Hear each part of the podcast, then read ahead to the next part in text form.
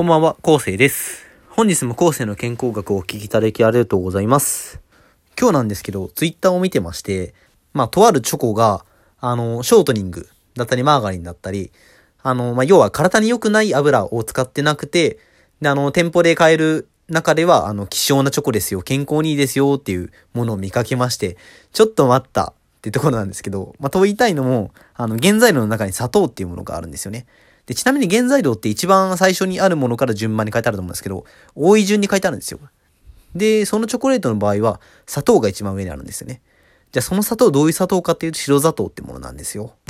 で、砂糖はですね、サトウキビっていうあの植物からあの取られてるんですけど、甘み成分があって。で、そのサトウキビから余計なもの、あの、繊維類だったり、皮だったり、まあ、剥いでしまうんですよね。いろんな過程を超えて。で、その中で、あの、黒砂糖から三温糖だったり。で、最終の、あの、余計なものを全部取り除いた状態が白砂糖ってものなんですけど、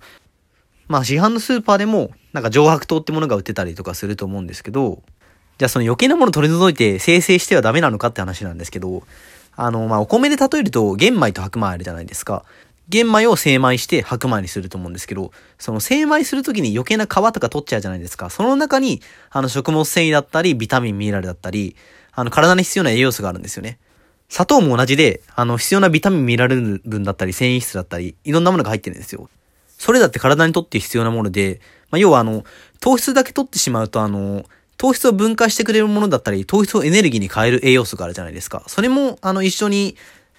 本当は一緒にあるんですけど、白砂糖の場合はないんですよね。あ、というかもう話いきなり始めちゃいましたけど、あの、そういう記事を見て今日ちょっと糖質の話を、糖化って現象ですね、の話をお話ししていこうかなと思います。で、白砂糖にはそういった、あの、ビタミン、ミネラル分が含まれてないんですよね。と、どうなるかというとですね、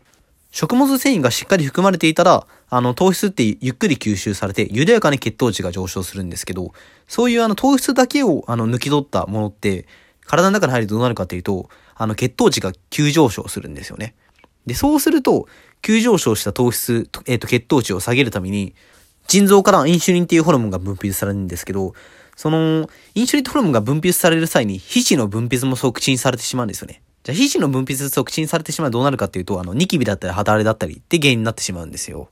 まあ、あと、コラーゲンだったり、エラスチンだったり、肌の弾力性だったり、美しさを保つところの、糖化っていう現象が進むんですよね。はい。で、これ出てきました、糖化っていうところですね。糖化どういうものかっていうと、あの、酸化と糖化があるじゃないですか。酸化がサビだとすると、糖化は焦げって表現されるんですけど、まあ、サビってどういうものかっていうと、あの、鉄釘とかあったりすると思うんですけど、鉄が酸素と結合して、錆びて茶色くなりますよね。で、あれが体で起きたのが、あの、酸化っていう現象で、じゃあ、糖化はどういうものかっていうと、焦げ。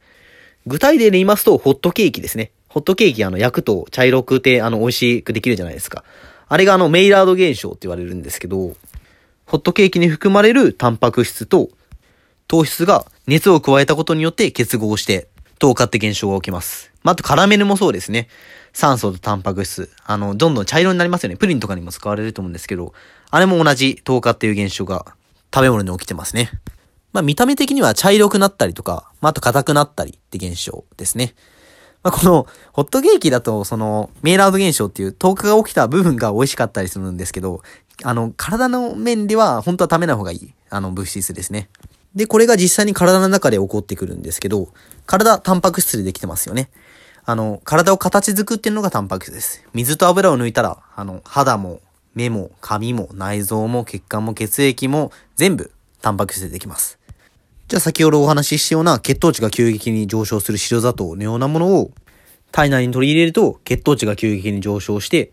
で、あのー体の中にある、あの、コラーゲンだったりだとか、血液だったり、まあ、筋肉だったりも全部ですね。全部のタンパク質に糖化っていう現象が働きますね。で、糖化したコラーゲンだったりが血管を狭くしたり、まあ、あと動脈硬化ですね、を起こすんですけど、もう今って脳梗塞とかもあったりするんですけど、それってあの原因がコレステロールが結構危険視されたりしてますけど、実際は高血糖が原因で血管を狭くしてることもあったりして、まあ、あと冷え性だったり肌トラブルとか生理不順もそうですね。体の末端まであの、ちゃんと血液が回らず、あの、末端に行くほど血管って細くちっちゃくなってくるので、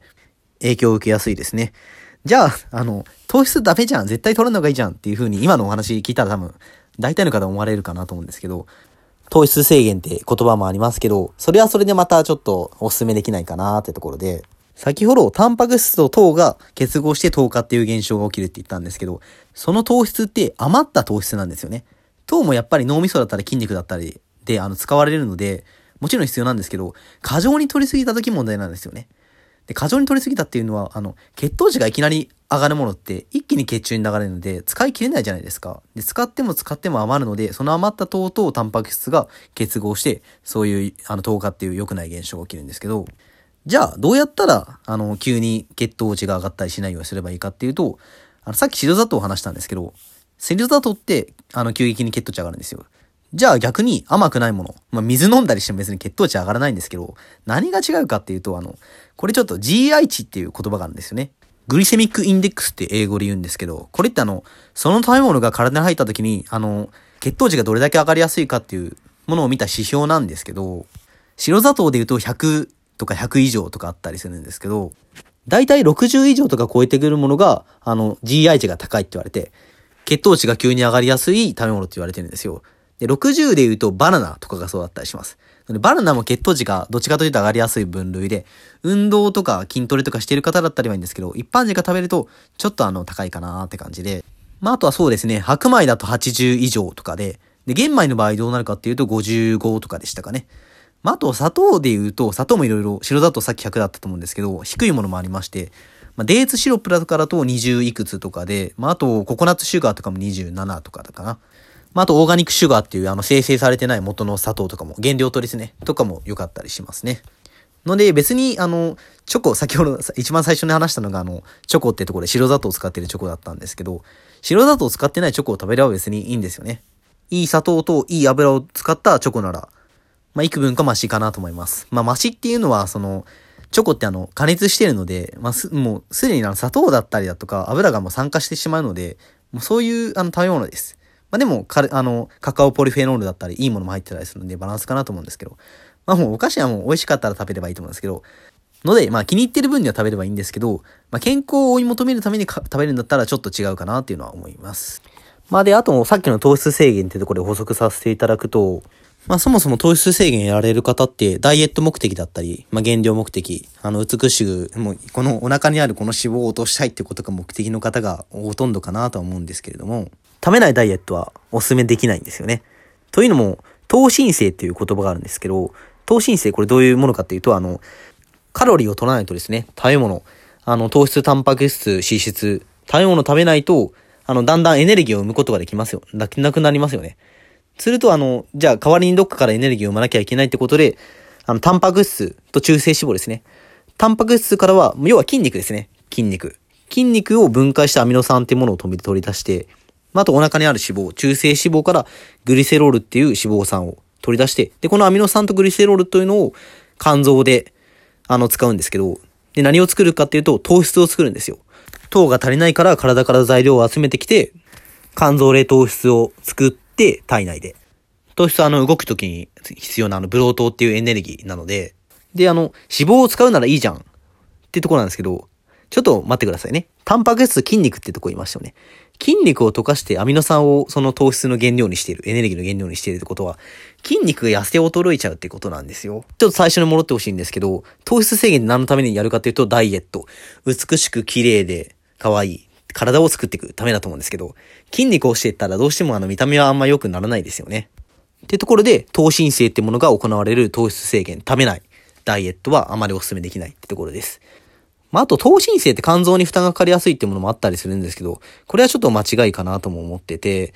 まあ、人間ってあの、人類の歴史700万年間の進化の過程で、飢餓って隣り合わせだったんですよね。こんな飽食の時代、あの、食べ物に困らない時代って、もう本当もうこの10年、20年というかもう戦後、まだ日が浅いので、まあ、肝臓に負担がかかるのはどうかなとは思ったりしています。まあ、あと別で流行ってたりするのがケトン体ダイエットだったりするんですけど、これはあの糖質以外は取るけど糖質は取らないってものですね。タンパク質と脂質を主に取っていくってもの。あの、ご飯を食べずに、あの、おかずだけ食べるっていうのを多分、あの、聞いたことあると思うんですけど、それの場合はカロリーは足りてるんですよね。カロリーってあの、物を動かしたら動いていくエネルギーのことなので、動いていくエネルギーはある。その場合は、投申請はあまり行われないんですよ。全く行われないわけではないんですけど、まあ、投申請ってあの、普段日常的なあの、見えないところで行われてたりもしてるんですけど、過剰に行われることはないってことなんですけど、まあでも基本的に糖申請って緊急時に使われるものなので、じゃあ次、緊急じゃない時には何使われるかっていうと、動いてくエネルギーも足りてます。けど糖質だけ体に入ってこないです。っていう場合は、あの、体の中性脂肪からケトン体ってものに変換されて、これがあの糖質の体のエネルギー源となります。はい。ということで、ねちょっと話は逸れてしまったんですけれども、まあ、先ほどの、あの、ちょっと話戻りますね。あの、余った糖質がタンパク質を結合して、糖化って現象が起きるんですけど、で、その余った糖質とタンパク質が結合したものを終末糖化産物って言うんですよね。AGES っていう綴りなんですけど、これって何かっていうと老化を促す物質なんですよ。さっき話したら焦げってものがそうですね。で、じゃあその AGES 終末糖化産物どうやったら体に入ってしまうのかっていうところなんですけど、10%が食べ物って言われてて、で、あと90%が体内生成されて言われます。体内生成っていうのが余った糖と、あの、タンパク質が結合してしまうことで起こるんですけど、食べ物も10%あって、これがあの、えっ、と、先ほど話したあの、ホットケーキだったりだとか、あとプリンのカラメルだったりとかを食べることでなっちゃうんですけど、けど圧倒的に多いのが体内生成ってとこなんですよね。なので、血糖値が上がりやすいものはできるだけ控えた方がいいです。まあ、控えるっていうよりも、あの、変えるだけですね。白いものを茶色に変えるっていう努力ですかね。あの、白米を玄米に変えてみたりだとか、砂糖を茶色い、あの、生成前の砂糖に変えるってところですね。まあ、あと血糖値上がってしまった場合も、やっぱたまには食べてしまうこともあったりするので、その場合は、あの、糖質って体に入ったら1時間後に吸収されるんですけど、糖質の主の使われる道は、あの、脳みそと筋肉ですね。まあ、1時間経つ前に吸収される前で脳みそをめちゃくちゃ使うか、あと筋肉をめちゃくちゃ使うですね。まあ、例えば筋トレの場合だとダンベル上げたりしますよね。でもだんだんきつくなってきます。ガス欠しますよね。すると、糖質でエネルギー補充してまた動けるようになるんですけど、でも何セットかやってくるともう手が触れて動かなくなってくるんですよね。パンプアップって言ったりしますけど、これってあの低血糖状態なんですよね。もう糖質が足りなくて困ってるよってとこで、あの、血管の中で血糖値が下がってるので、その糖化現象が起きたりすることは、あの、幾分か少なくなるんですよね。ので、おすすめです。筋トレ。ま、この実践、ちょっと現実的じゃないかもしれないですけど、まあ、と体で糖化が起きているかどうかっていうのも判断することができるんですけど、ご飯食べた後に、あの2時間ぐらい経った後にまたお腹を、が空いたりっていうことを経験ある方いると思うんですけど、それはあの糖化してるんですよね。っていうのも、あの血糖値を下げるためにインシュリンってホルモンが出るんですけど、遅れて出てるんですよね。本当はその時、食べてる時に出なきゃいけないのが後で出てるので、本来出るべきタイミングで出ずにタイミングがずれちゃってるんですよね。これがあの、2型糖尿病っていうものにつながったりしてくるんですけど、まあ、あの、甘いもの、血糖値が上がるものを食べると、特にあの、GI 値がすごい高いものですね。一気にグンって、あの、糖質が急上昇すると、あの、グルコーススパイクって言って、血糖値が一気に上がってしまっても、あの、糖質使い切れなくて余った分が糖化しちゃうんですよね。タンパク質と結びついて。で、インスリンが、あの、血糖値下げたりしてくれるんですけど、問題は頻度なんですよね。甘いもの食べたりする頻度、糖質を入れる頻度。現代人って甘いものめちゃくちゃ食べますよね。なんか一説でも100年前とかに比べて18回から8倍とか25倍とか言われたりしてるんですけど、1日3食とは言いつつも、その間の間食だったり、ちょっとあの仕事終わった後に食べてとか、朝起きた時にちょっと食べたりだとか、昼休憩に食べたりだとか、そういうのしてるともう上がったり下がったり上がったり下がったりで、インシュリンがもうフル稼働で忙しいんですよね。で、常に出勤状態って感じで、で、次はまだか、次はまだかって待ってて、で、その時に、あの、糖質の供給がなかったりすると、あれく、来ないのかな？引っ込もうって言って、で、引っ込んだ瞬間にまた糖質が入ってきたりすると、お、また来たって言ったりするんですけど、もうだんだん疲れてきて、あの、動かなくなってしまうんですよね。で、体に、あの、血糖値が上がった時にインシュリンが出勤してくれなくなったのが、2型糖尿病ってものです。まあ、そもそも糖質ってものを急激にはじめ、食べ始めたのが、まだここ100年とかなので、あの、人間の体が追いついてないんですね。やっぱり人間って、あの、一気に文明とか発展してますけど、やっぱ700万年とかって歴史の中で、ちょっとずつ進化してきたんですよね。で、それが実際に体にも出ていて、血糖値上げるホルモンは6種類もあるんですよ。アドレナリン、ノルアドレナリン、コルチゾール、グルカゴン、甲状腺ホルモン、成長ホルモンの6種類ですね。もあるんですけど、でもそれに対して下げるホルモンってインシュリンの1種類しかないんですよね。なんで、あの、血糖値上げるホルモンはこんなにあるかっていうと、脳に糖は必要なんですよ。人間って地球上の歴史の中で最もあの脳が発達した生き物って言われてるんですけど、自分の体を守るために、あの、どんな時でも対処できるように、あの、糖質を上げて脳みそを働かせるっていうことだけは絶対欠かせなかったんですよ。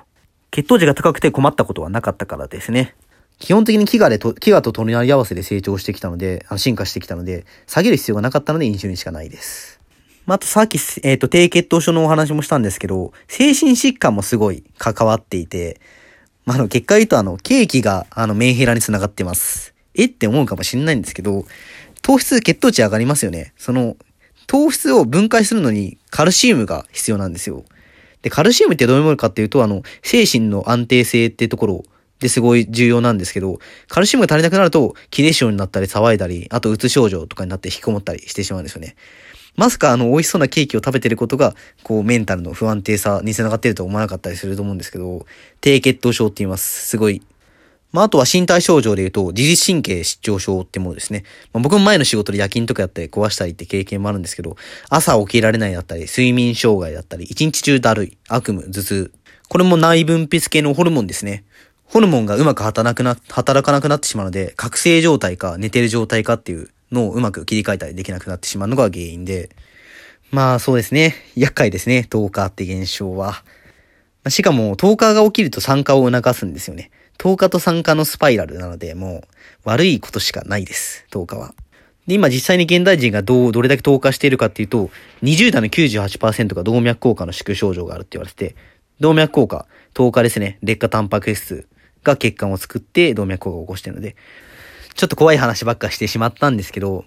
もちろん防ぎ方もあります。まず白砂糖を茶色い砂糖に変えるってことですね。まあ、白砂糖はもう白い麻薬だったり白い悪魔だったり言われたり、もう僕も呼んでるんですけど、まずはその血糖値が急激ながらない茶色い砂糖に変えましょうってところと、まあ、あと糖質を使う、エネルギーを使う10分程度の筋力運動だったりもおすすめです。まあ、あとは甘いものの依存症脱出ですかね。これがなかなか中毒性があるので、シュガーハイとも言われたりしてるんですけど、まあ、ちょっとずつ減らしていく必要はあると思うんですけど、まあ、でも、やっぱ美味しいもの食べるのって、あの、たその人の楽しみだったりもすると思うので、使う原料を変えてみたりだとか、またちょっと減らしてみたりだとか、っていうところをしていければなと思います。まあ、あとは低 GI 食品ですね。血糖値が上がりにくい食材を、まあ、ネットで調べればすぐ出てくるので、